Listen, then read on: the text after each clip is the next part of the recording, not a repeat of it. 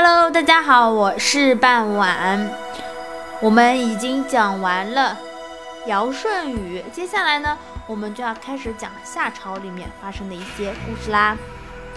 首先呢，是我们的第十九页，讲的是涂山之会。涂山之会一般呢会被认为是中国夏朝王朝建立的标志性事件。涂山位于今天的安徽蚌埠怀远县。传说禹建都尧卓，也就是说在河南禹县后，又召集夏和夷的部落首领于涂山，史称涂山之会。《左传》襄公七年中有禹和诸侯于涂山，执玉帛者万国的记载。《史记》它的这个里面没有关于涂山之会的记载，而在《后汉书》中也有。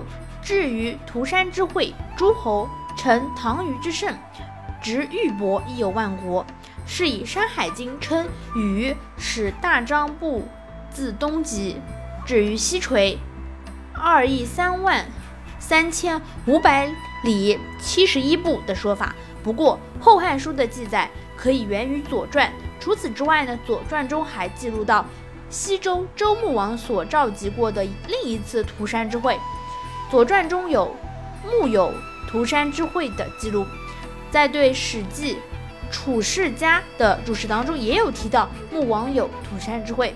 好了，今天的内容就到这里结束了。来预告一下第二十页的内容，叫“君台之响”。感谢大家的收听，我们下期再见，拜拜。